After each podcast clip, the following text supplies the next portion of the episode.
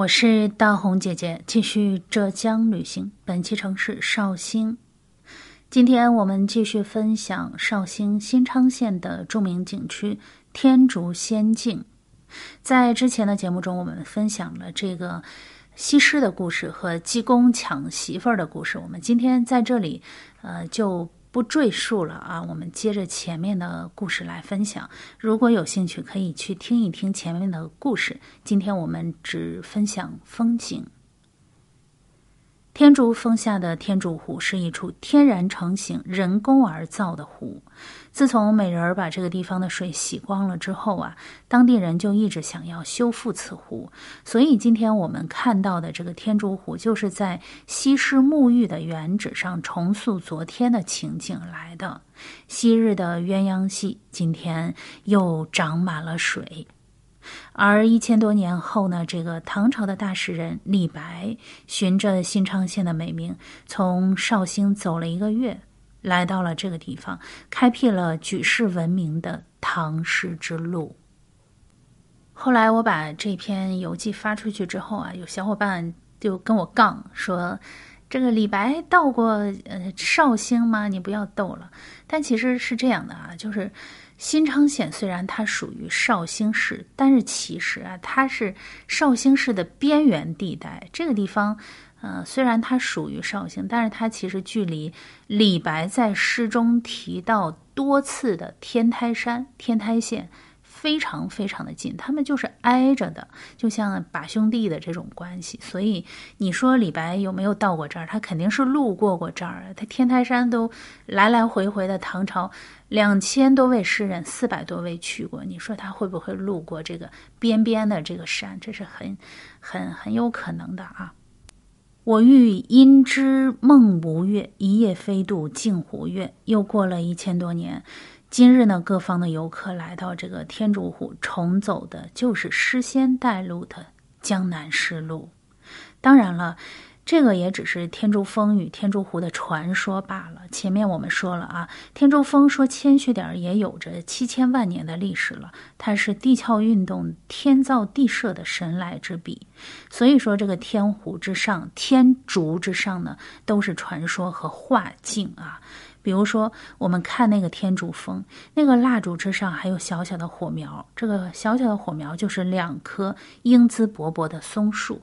据说啊，这两棵松树也有挺大的岁数了，火苗不熄的意思，这是一个风水很好的地方。此外呢，旁边的这个崖壁上一块石头就像登高跳湖的金蝉，大家都知道金蝉啊，这个是极锐的动物啊。此外，岩壁之下呢，褶皱层叠的岩石就像喝足了女儿红的醉汉脸。还有，在游船即将靠岸的路上，有一块巨大的人形的石峰由远及近，据说是这个山上的护法神，真的非常的像。但是我觉得它更像就是一个采钢的工人。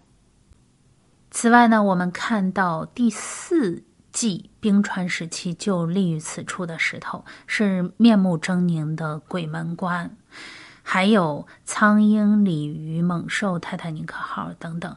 这个天柱景区里是三步一个景啊，他们的背后每一个景致都有一个传说故事，稍微一眨眼就错过去了。至于传说的内容是什么，那就是你说什么就是什么了，因为故事嘛，它都是人写的嘛，是不是？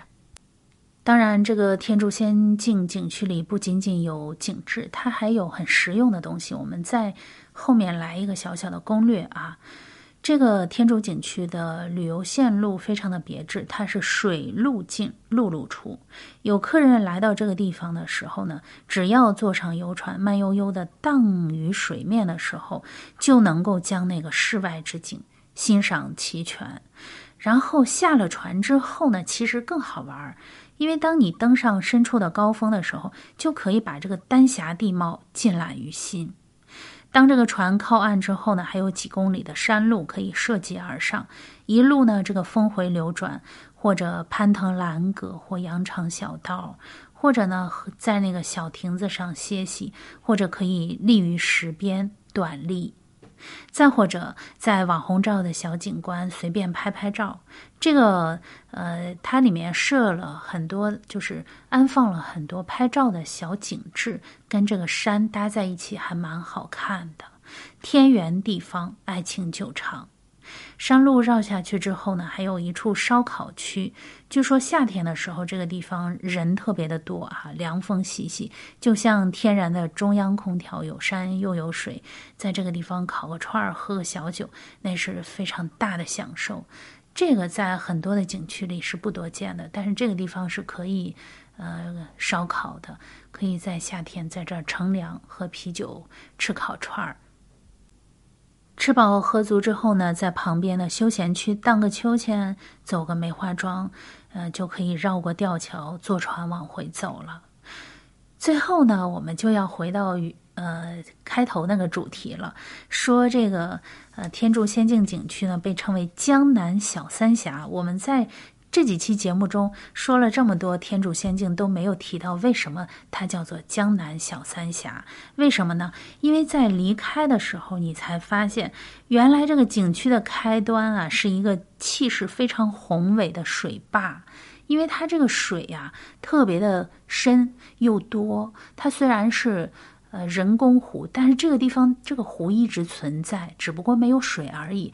把水引到这个地方来的时候，人也不好控制它，所以就在这个地方安插安排了一个气势宏伟的水坝，所以就难怪了，为什么这个地方被称为江南小三峡。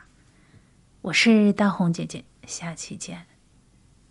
本期节目的图片和文字可以在我的同名微博查看，搜索“黑奏红”，奏是欠揍的奏。